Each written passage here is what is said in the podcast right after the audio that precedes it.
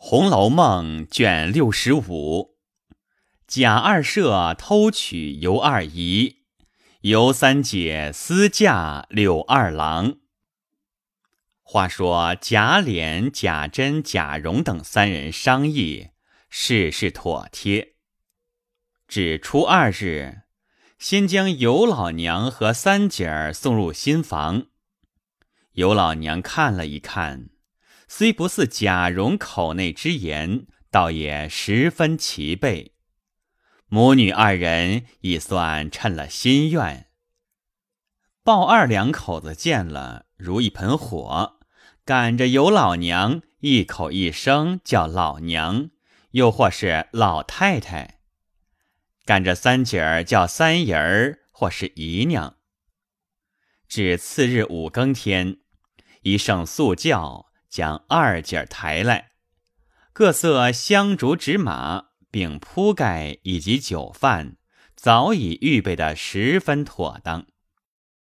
一时，贾琏素服坐了小轿来了，拜过了天地，焚了纸马。那尤老娘见二姐儿身上头上焕然一新，不似在家模样，十分得意。搀入洞房，是夜贾琏同他颠鸾倒凤，百般恩爱，不消细说。那贾琏越看越爱，越瞧越喜，不知要怎么奉承这二姐儿才过得去，乃命鲍二等人不许提三说二，只以奶奶称之，自己也称奶奶。竟将凤姐儿一笔勾倒。有时回家只说在东府有事，凤姐儿因知他和贾珍好，有事商量，也不疑心。家下人虽多，都也不管这些事，便有那游手好闲、专打听小事的人，也都去奉承贾琏，乘机讨些便宜，谁肯去漏风？于是贾琏深感贾珍不尽，贾琏一月出十五两银子做天天的供给。若不来时，他母女三人一处吃饭；若贾琏来，他夫妻二人一处吃，他母女便回房自吃。贾琏又将自己今年所有的梯级一并搬来与二姐收着。又将凤姐儿素日之为人行事、枕边亲礼尽情告诉了他，只等一死，便接他进去。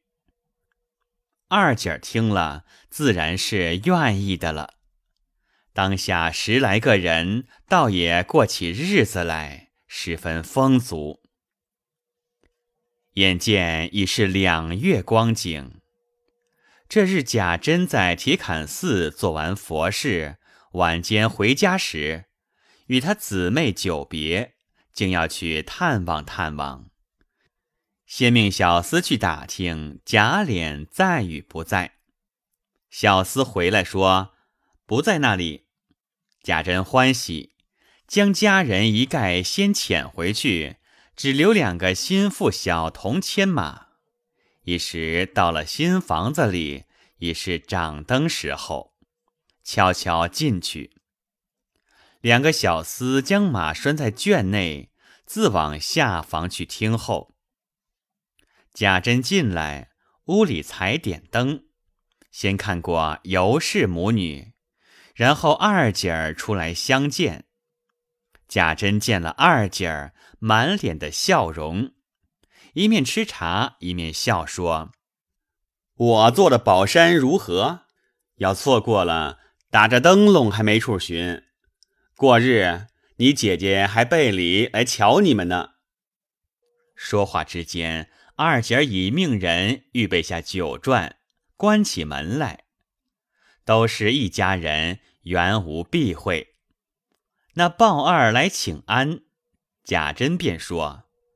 你还是个有良心的，所以二爷叫你来服侍，日后自有大用你之处。不可在外头吃酒生事，我自然赏你。倘或这里短了什么，你二爷事多，那里人杂，你只管去回我。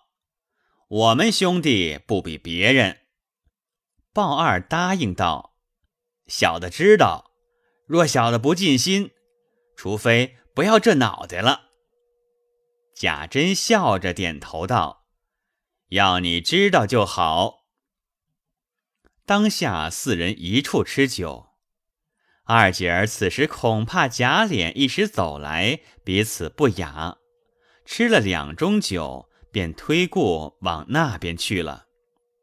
贾珍此时也无可奈何，只得看着二姐儿自去，剩下尤老娘和三姐儿相陪。那三姐儿虽向来也和贾珍偶有戏言，但不似她姐姐那样随和，所以贾珍虽有垂涎之意，却也不肯造次了，自讨没趣。况且尤老娘在旁边陪着，贾珍也不好意思太露轻薄。却说跟的两个小厮都在厨下和鲍二饮酒，那鲍二的女人多姑娘上灶，忽见两个丫头也走了来，嘲笑要吃酒。鲍二因说：“姐儿们不在上头服侍。”也偷着来了，一时叫起来没人，又有事。他女人骂道：“糊涂混呛了的王八，你撞丧那口黄汤吧，撞丧醉了，夹着你那脑袋挺你的尸去，叫不叫，与你什么相干？一应由我承当呢。风啊雨的，横竖淋不到你头上来。”这鲍二原因妻子之力，在贾琏前十分有脸。近日他女人越发在二姐跟前殷勤服侍，他便自己除赚钱吃酒之外，一概不管。一听他女人吩咐，百依百随。当下又吃够了，便去睡觉。这里女人陪着这些丫鬟小厮吃酒。又和那几个小厮们打牙撂嘴的玩笑，讨他们的好，准备在贾珍前讨好。四人正吃得高兴，忽听见叩门的声儿。鲍二的女人忙出来开门看时，见是贾琏下马，问有事无事。鲍二的女人便悄悄地告诉他说：“大爷。”在这里西院里呢。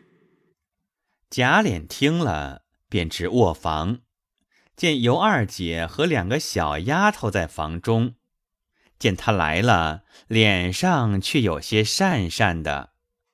贾琏反推不知，只命快拿酒来，咱们吃两杯，好睡觉。我今日乏了。二姐儿忙忙陪笑，接衣捧茶。问长问短，贾琏喜得心痒难受。一时，鲍二的女人端上酒来，二人对饮，两个小丫头在地下服侍。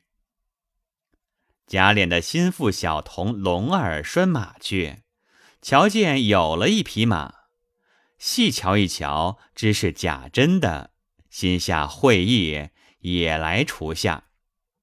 只见喜儿、寿儿两个正在那里坐着吃酒，见他来了，也都会意，笑道：“这会子来得巧，我们因赶不上爷的马，恐怕半夜，往这里来借个地方睡一夜。”龙儿便笑道：“我是二爷使我送月银的，交给了奶奶，我也不回去了。”宝二的女人便道。咱们这里有的是炕，为什么不大家睡呢？喜儿便说：“我们吃多了，你来吃一盅。”龙儿才坐下，端起酒来，忽听马棚内闹将起来。原来二马同槽不能相容，互决踢起来。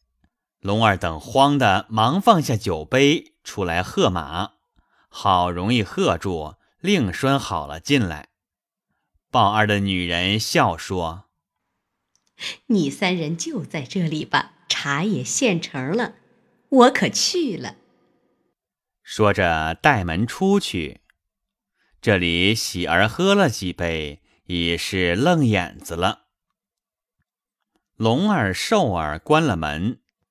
回头见喜儿直挺挺的仰卧炕上，二人便推他说：“好兄弟，起来好生睡，只顾你一个人舒服，我们就苦了。”那喜儿便说道：“咱们今儿可要公公道道贴一炉子烧饼喽。”龙儿、寿儿见他醉了，也不便多说，只得吹了灯。将就卧下。